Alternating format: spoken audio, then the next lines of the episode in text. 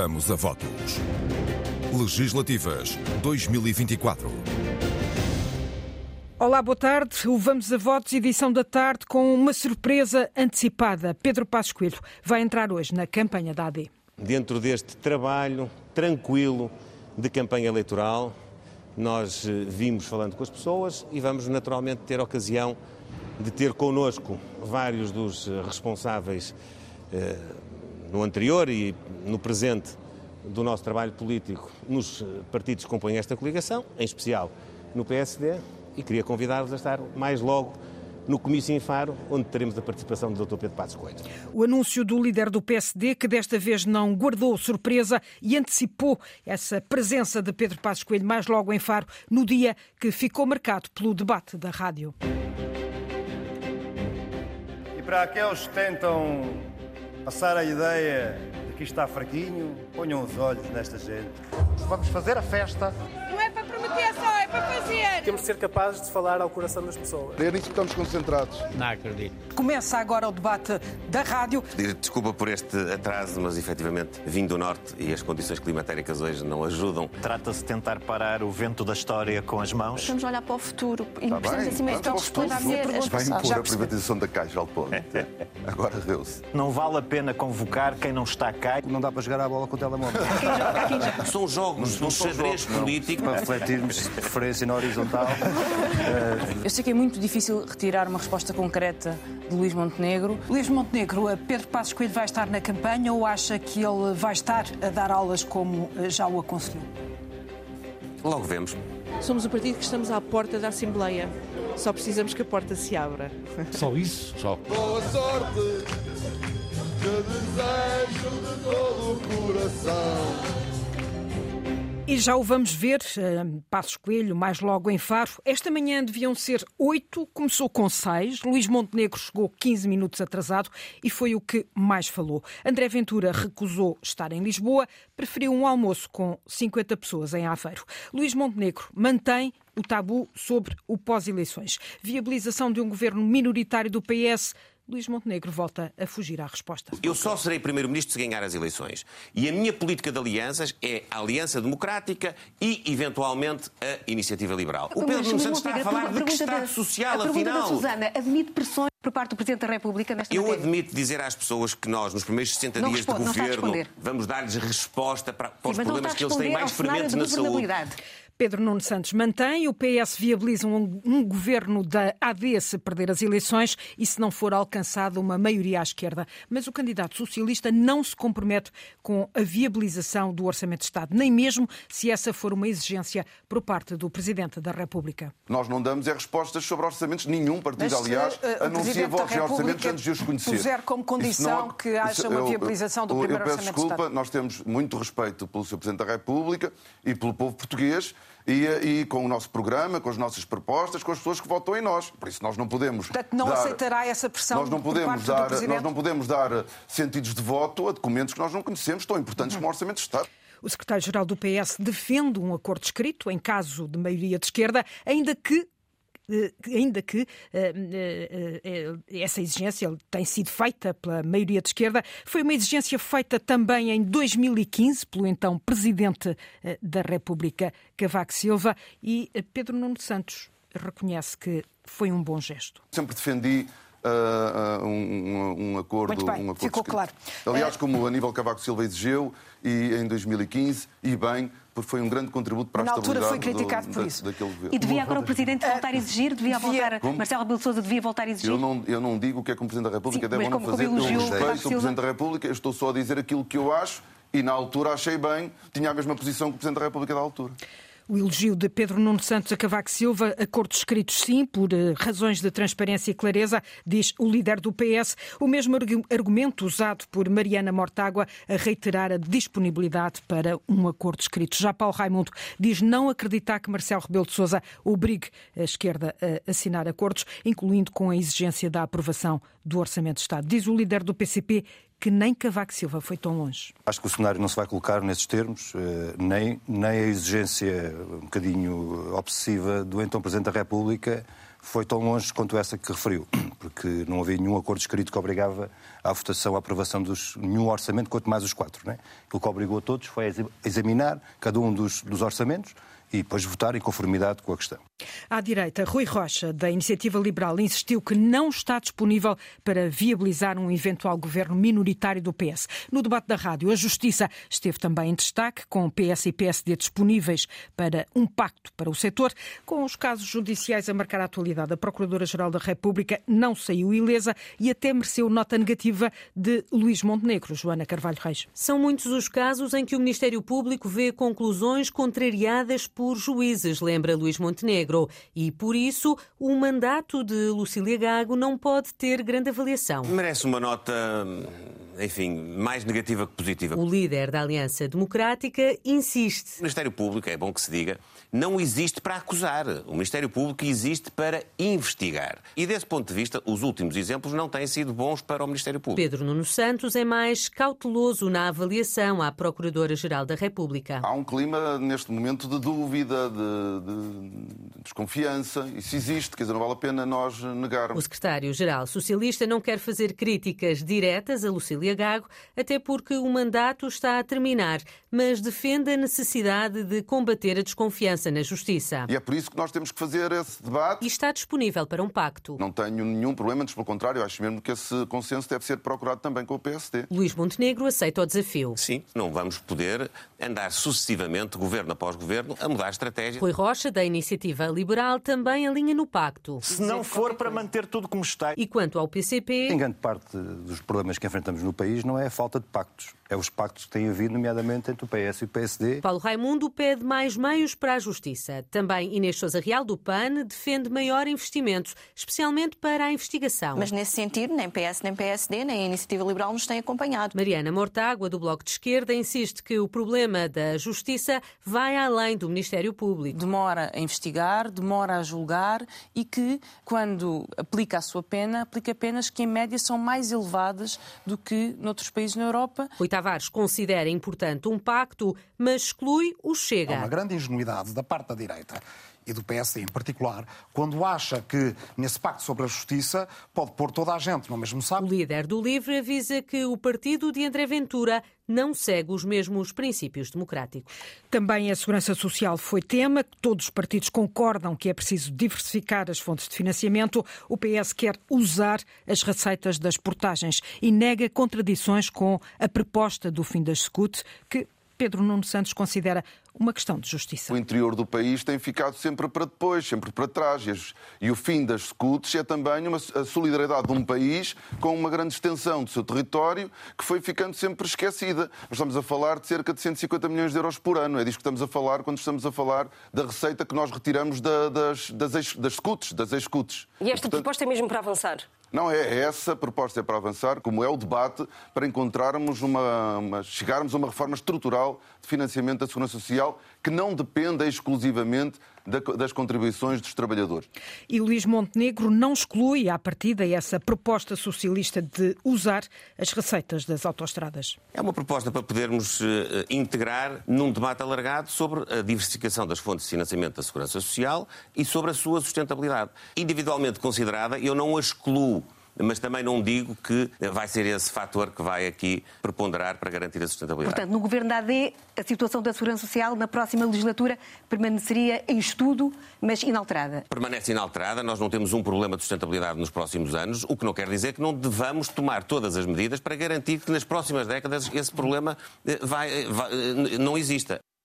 Luís Montenegro um, explica que o PSD não tem planeada qualquer alteração na segurança social, mas deixa o debate em aberto. Sobre o uso dos telemóveis nas escolas, quase todos os partidos concordam com limitações e Notícia para o país, dizia Luís Montenegro, eh, o líder do PSD concorda em 99% com Mariana Mortágua. É preciso dar um passo atrás, refletir sobre a atualização de manuais digitais, diz a coordenadora do Bloco de Esquerda. Só Rui Rocha fugiu ao tom, remetendo a decisão para as escolas. Nós entendemos que devem ser as escolas, as comunidades escolares, os conselhos de escola, que devem decidir para, para a sua comunidade escolar qual é a visão que tem. Portanto, quando defendemos o reforço da autonomia das escolas, aí está um bom tema que deve ser discutido na comunidade escolar.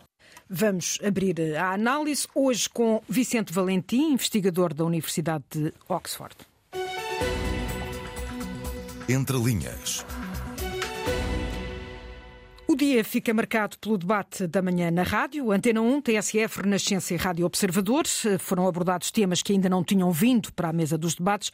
Professor Vicente Valentim, tivemos os dois principais candidatos, Pedro Nuno Santos e Luís Montenegro, mais contidos na agressividade. Sim, boa tarde. Antes de mais, queria agradecer o convite por estar aqui hoje. É, é verdade, eu acho que isso foi uma das grandes características de, deste debate, foi que foi um debate mais construtivo do, do que os anteriores, foi mais claro, foi mais focado uh, em propostas concretas, até teve alguns momentos de, de bom humor, principalmente da, da, parte de Paulo Raimundo.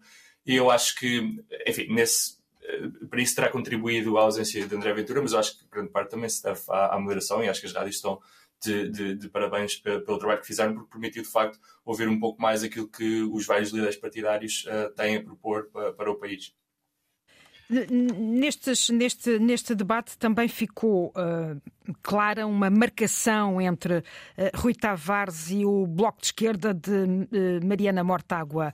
Um, isto terá a ver, de alguma forma, com as últimas sondagens que os coloca mais próximos um do outro? Sim, eu acho que, acho que essa diferença foi também uma, uma das, de, das principais notas a tirar deste debate. Eu acho que é muito provável que tenha a ver com esta última sondagem da, da CESOB, que dá o bloco em ligeira queda e pronto, uh, uh, enfim, presta a ser apanhado pelo, pelo LIVRE, o que eu acho que, enfim, simbolicamente teria alguma importância para o partido, porque deixaria de ser o, o, maior partido à, à, à esquerda do, do PS. E talvez por isso um bocadinho ao contrário do que aconteceu em debates anteriores, principalmente da parte de, de Mariana Mortágua, houve-se uma, uma, uma, tentativa de marcar uma diferença uh, entre o, o, o, LIVRE e o Bloco. Agora, dito isto, também é verdade que Mariana Mortágua disse a páginas tantas que uh, estaria disposta a apoiar uma, uma, enfim, uma, uma maioria de, de, esquerda. Por isso, eu sinto que, que o Bloco estava, de alguma forma, a tentar, por um lado, marcar eh, esta diferença, mas, por outro lado, enfim, a, a, a dar, a, obviamente, o sinal de que não seria por causa deles que um governo de esquerda não, não poderia ser viabilizado caso os outros partidos à esquerda do PS também, também o viabilizassem. O PS a puxar pela, esquerda, a liderar essa esquerda, o PSD fica à direita. Vimos mais vincada uma bipolarização, dois blocos neste debate, sem que um ou outro procurem o eleitorado do centro? Bem, eu acho que era um bocadinho o, que, o que dizíamos anteriormente e o que dizia na, na, sua peça também. Eu acho que é, há muita incerteza em relação ao que vai acontecer nesta eleição, não é? Esta última sondagem da, da CESOP parece indicar que a, a AD está em melhores condições para ganhar, mas neste momento tudo pode acontecer. E a verdade é que o, o governo que sai desta eleição não depende só do partido que ganha é, é, concretamente a eleição, mas depende também da, da forma como o, da, da, performance dos outros partidos e até que ponto é que há uma possibilidade de, de, de um tipo de acordo ou de outro. E nesse sentido, acho que, enfim, houve alguma hesitação da, da, da, parte de todos os líderes, eh, talvez principalmente de Montenegro, como diziam na vossa peça. Eu acho que neste momento ainda é, é, é não é necessariamente claro se uh, a situação vai evoluir no, no, sentido de haver uma clara bipolarização entre a esquerda e a direita ou se é, é, possível que haja enfim, um, governo minoritário de um dos blocos com apoio de, de alguns partidos do outro bloco. É, é, certo que parece mais provável que haja uma bipolarização, mas eu, eu, diria que ainda não é claro que seja isso que vai acontecer, principalmente se a AD, como parece, uh, ganhar uh, as eleições, mas não, não tem a possibilidade de efetivamente formar um governo sem o Chega. Eu acho que nessas, nessas circunstâncias, que são neste momento bastante prováveis, Uh, aí é que se vai definir verdadeiramente se o país evolui numa situação em que temos dois blocos claros, uh, ao nível espanhol, em que há uma esquerda e há uma direita que só fazem coligações entre si, ou se, uh, por exemplo, o PS está disposto a viabilizar um, um, governo do PSD para que o PSD não tenha que ir, ir, ir um, cair no, no apoio do Chega. Mantém-se o tabu sobre a governabilidade, o tabu de Montenegro. Na sua opinião, porque esta recusa do líder do PSD em esclarecer? Bem, eu acho que, como dizia, há, há muito em aberto ainda e, e, e, a verdade é que também não tem havido muita clareza do, do PS em, em, relação a até que ponto é que poderia a, a, apoiar um, um, governo do, do, PSD. E a verdade é que, enfim, eu, eu, sinto que, obviamente, todos os partidos querem ganhar eleições e, e querem governar se o fizerem e, eu, e, tendo em conta que é, há muitos cenários em cima da mesa, faz sentido, acho eu, que, que Montenegro queira manter as suas, as suas opções em aberto. Dito isto, é verdade que Montenegro disse, uh, como já, já tem vindo a dizer, que não é não, e também disse que uh, uh, só faria uma, uma coligação com ele. Por isso, continua a dizer que não, não está disposto a, a, colaborar, a, colaborar, com o Chega, mas é verdade que mantém um bocadinho as suas hipóteses em aberto. Eu acho que é precisamente por, por estarmos num momento de incerteza que não se sabe a certo o que é que vai acontecer uh, no dia a seguir às eleições. Vicente Valentim, um dos especialistas que vão estar na antena nas próximas duas semanas para a análise da campanha eleitoral. Entre linhas. Regresso à, à, estrada. Antes do Algarve, o líder do PSD foi a Beja visitar uma herdade. Também andou eh, no centro da cidade. Entre diálogos populares, brindou com vinho, tirou eh, algumas fotografias e Inês Ameixa, o líder do PSD, aproveitou para deixar algumas farpas aos adversários. Beja, alerta! Chegou a mudança certa! Em terras historicamente comunistas e socialistas que Luís Montenegro quer convencer o eleitorado. Tudo bem? Como está? Obrigada. Está tudo bem? Ótimo. Conta connosco? Claro que sim. Vamos a isso, obrigado. A confusão chegou ao centro histórico de Beja, onde pouca gente se vê nas ruas. O líder da AD entrou em todas as lojas, cabeleireiros, então, pastelarias. Boa sorte. E Boa sorte para também. si também. Muito obrigado. Senhor Luís Montenegro. Obrigado, muito obrigado. E visitou depois a herdade da Figueirinha, em Beja, cujo mercado é dois terços de azeite e um terço de vinho. Serviu a prova para fazer um brinde. Um brinde à agricultura portuguesa, à recuperação de um deputado da AD aqui no Distrito de Beja, tem que ser, esperemos que sim. E, e dentro do, do brinde à agricultura portuguesa, há a garantia que nós vamos fazer deste setor um setor estratégico do nosso governo e do nosso país. Mas sem esquecer a política e o adversário direto. Vou ver se teve aqui o Portas e o Vinharão Neto. ele falou-se fazer um esse, esse vinho Sim. Era uma dedicatória ao Pedro Nuno Santos. Olha, é. Ele é que ainda não sabia na altura. Luís Montenegro, em Beja, onde, no contacto com a população, subiu a um banco do jardim e deixou uma vez mais o apelo. Só há um voto que pode mudar Portugal, que é o voto na AD.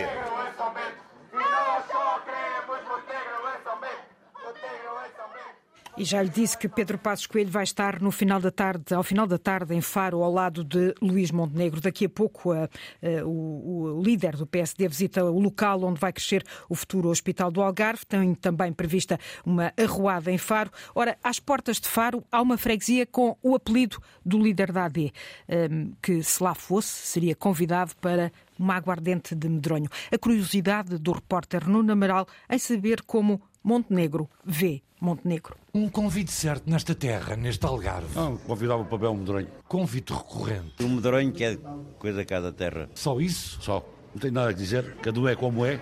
Ele é um, um dirigente político. Eu sou um cidadão normal. Ele governa a vida dele, é governa a minha. Cada terra, freguesia de Montenegro. Montenegro City. Montenegro vai a Faro a 6 km de Montenegro. Bom, Montenegro não é um Montenegro. É. Em Montenegro há recados. Ah, tenho, tenho. Para fazer, eh, fazer aquilo, os reformados, aquilo que o Passos Coelho fez, mais nada. Cortar a reforma, os reformados, eh, só diga essa coisa de chegar, mais nada, acabou. E o colega de cartas no Clube de Caça e Pesca de Montenegro. Já vale muita sorte. Outra interrupção. Eu gostava de falar era com ele, particularmente gostava de falar com, com ele e com o Dr. Passos Coelho. Fuderam 300 euros por mês. Lá vem o adversário da Sueca. Um partido que eu gosto. É um partido que eu gosto. AD de Luís Montenegro lida nas portas de fora. Sou primo do António Costa, sou Costa. Sou Costa. E Montenegro, a 6 km do sobrenome. Bem, aqui é o Montenegro? Não acredito. Aqui não vende nenhum desses. Não, vai a Faro esta segunda-feira. Mariana Mortágua esteve numa manifestação organizada por centenas de trabalhadores da empresa Teleperformance na zona de Entre Campos, em Lisboa. A líder do Bloco de Esquerda elogiou a coragem dos trabalhadores em protesto, num protesto, um protesto, eh, João Vasco, marcado pela emoção. Mariana Mortágua foi recebida de forma calorosa pelas centenas de trabalhadores que se juntaram na escadaria do edifício Marconi em Lisboa para reivindicar melhores condições contratuais. Que nenhum trabalhador tenha um aumento inferior a 100 euros mensais, com efeitos a 1 de 1 de 2024. A líder do Bloco de Esquerda escutou as reivindicações dos profissionais da teleperformance e, de seguida, pegou no microfone e dirigiu-se aos manifestantes. Há duas formas de estar na vida e de estar na política. ou se está com quem trabalha, ou se está com quem quer lucrar e explorar quem trabalha. Depois de garantir que o Bloco nunca vacilou em estar ao lado de quem trabalha, Mariana elogiou a coragem dos manifestantes. Vocês têm todo o direito a lutar por melhores salários e eu só posso agradecer-vos por isso. Estão a lutar por um país mais digno, que não se ajoelha e que não permite que lucros milionários sejam feitos à custa da exploração de quem trabalha. E com lágrimas no rosto, começou a falar em inglês, porque mais de metade dos trabalhadores desta empresa são estrangeiros. Thank you for your struggle. Your struggle Enquanto Mariana falava, em fundo viam-se cartazes em inglês com ideias como teleperformance, o pior local do mundo para trabalhar e estão a brincar connosco.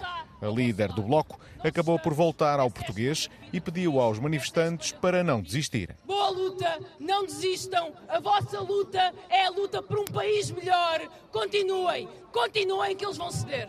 Esta foi a resposta da multidão. E junto à manifestação, a Mariana Mortágua deixou também algumas ideias eh, que o Bloco de Esquerda pretende concretizar para combater a precariedade laboral. Pode ser combatida para já com a reivindicação do salário mínimo nacional a 900 euros já em 2024. Pode ser combatida com o combate ao falso outsourcing. Há muitas empresas que querem intermediários para os seus call centers, quando na verdade deveriam ter call centers contratados diretamente por essas empresas. Podem ser contrariados com contratação coletiva, que é a forma que têm os trabalhadores de negociar melhores salários. O RIR, Reagir, Incluir, Reciclar, é um dos 10 partidos sem assento parlamentar a concorrer a estas legislativas. É o partido do famoso Tino de Ranch. Nas últimas eleições, apesar de ter sido o partido mais votado, um partido mais votado, perdeu mais de 10 mil votos em relação a 2019, o ano em que esse partido de Tino de Ranch foi criado. Um resultado de Ana Craveiro que agora quer melhorar. Nós hoje vamos aqui assinalar o nosso arranque de campanha. Temos aqui alguns candidatos de cabeça de lista. A campanha arrancou em Odivelas no almoço comício. Márcia Henriques é a presidente do RIR, Reagir, Incluir, Reciclar e já tem definida a mensagem que quer passar nestas eleições. Não são só os oito candidatos que surgem na televisão todos os dias dos partidos com assento parlamentar que vão ser eleitos. Nestas eleições, os portugueses vão escolher 230 deputados. E nesses 230 deputados, de certeza que há lugar para o partido RIR. Em 2022, o RIR foi o partido sem assento parlamentar mais votado. Teve cerca de 23 mil votos. Ainda assim, uma descida em relação às eleições de 2019. Este ano esperam melhorar o resultado. Mas as últimas eleições foram muito prejudicadas também por um fantasma que existe, que é o voto útil. Todos os votos são úteis. As pessoas têm que colocar na Assembleia mais eh, representantes eh, que venham dar voz eh, à população, ao cidadão comum. E é isso que nós somos. Tenho a certeza que vamos melhorar o resultado e tenho a certeza que vamos conseguir eleger. A cabeça de lista por Lisboa defende ainda a criação de um círculo de compensação. Que iria permitir que muitos votos não se desperdiçassem. Uh, e esse círculo de compensação não é nada, não é nenhuma invenção, não é nada do outro mundo, porque existe nas regionais dos Açores já existe e funciona bem. O RIR foi fundado em 2019 por Vitorino Silva, mais conhecido por Tino de Range. Nestas eleições concorre a todos os círculos eleitorais. Somos o partido que estamos à porta da Assembleia. Só precisamos que a porta se abra. Rui Rocha, da Iniciativa Liberal, está em Sines a visitar o Porto de Sines e só tem essa ação em agenda. Também Rui Tavares do Livre só tem uma arruada que está a iniciar-se no Saldanha, em Lisboa. O líder do Livre a tentar fintar a chuva em Lisboa com a distribuição de folhetos a Sandy Gageiro. É esta hora, com chuva e com vento, na Praça Duque de Saldanha, Rui Tavares está a distribuir folhetos. É a última ação do dia depois do debate das rádios. O tema que quer explorar nesta, nesta pequena ação de rua é o tema da habitação. O dia termina hoje em Lisboa, amanhã começa no Porto. Depois de estar no debate da rádio, Pedro Nuno Santos, o líder do PS, só tem uma ação de campanha à noite em São Miguel, nos Açores. Este fim de semana esteve a norte e entre as múltiplas ações, eh, esteve num almoço em Guimarães. O jornalista António Jorge ficou para trás e registrou que há digestões difíceis, mas também há confiança. Deputados socialistas pelo Distrito de Braga sublinham que não há que ter medo, é reconhecer os erros do partido e convencer quem ainda não decidiu. A caravana passa. Depois da carne assada. A vitela, ao contrariamente ao que é costume nas campanhas eleitorais, estava boa. Mais difícil de digerir são os erros. O governo não, também teve determinados falhanços, não se acertou na equipa. Ali alguns ministros que foram relativamente fracos. Ricardo Gonçalves e Isabel Jorge já foram deputados do PS. Ambos prometem cumprir o apelo do secretário-geral para esclarecer os indecisos. Continuarei a fazer esse trabalho junto dos meus amigos. Como eu disse no Congresso, em que fiz o discurso crítico, o PS tem defeitos, mas mesmo assim é o partido menos mau. Os outros conseguem ser piores. Mas o socialista crítico deixa um conselho a Pedro Nuno. Não se deve encostar totalmente ao governo, porque isso não dá votos. Há muita gente revoltada com o governo. Isabel Jorge, militante socialista desde 82, receia os resultados de 10 de março a vitória não vai ser fácil. Aliás, eu penso que estas eleições são as eleições que eu tenho mais medo. A imagem do Chega, e há muita gente que ainda não se esqueceu dos tais casos e casinhos e outras situações menos boas, com a história da, da TAP, aquele pagamento da indenização, uh, outras promessas ficaram por cumprir. Isabel lembra uma que pode retirar votos em Braga. Havia a promessa do Hospital de Barcelos. Mas apesar das críticas de Isabel Jorge e Ricardo Gonçalves, socialistas veteranos de Braga, ainda antes da sobremesa do almoço de Guimarães, ambos determinam o rumo da campanha. Dizer que o Pedro Nuno é uma nova realidade e, obviamente, que os erros que o governo cometeu, o Pedro Nuno, se formar governo, e espero que forme, não, não os irá cometer e não podemos fazer o resto da campanha com todas as certezas, porque isso só serve para convencer os já convencidos. E os indecisos, se têm dúvidas, nós temos que os ajudar a sair dessas dúvidas. Não houve direito a digestivo, nem sequer a um porto doce para esquecer as amarguras uma campanha que eh, esteve este fim de semana em Guimarães. O Vamos a Votos também vai às redes sociais, no boca a boca da jornalista Rita Colasso. Vamos ver o que se anda a dizer na net. Boca a boca.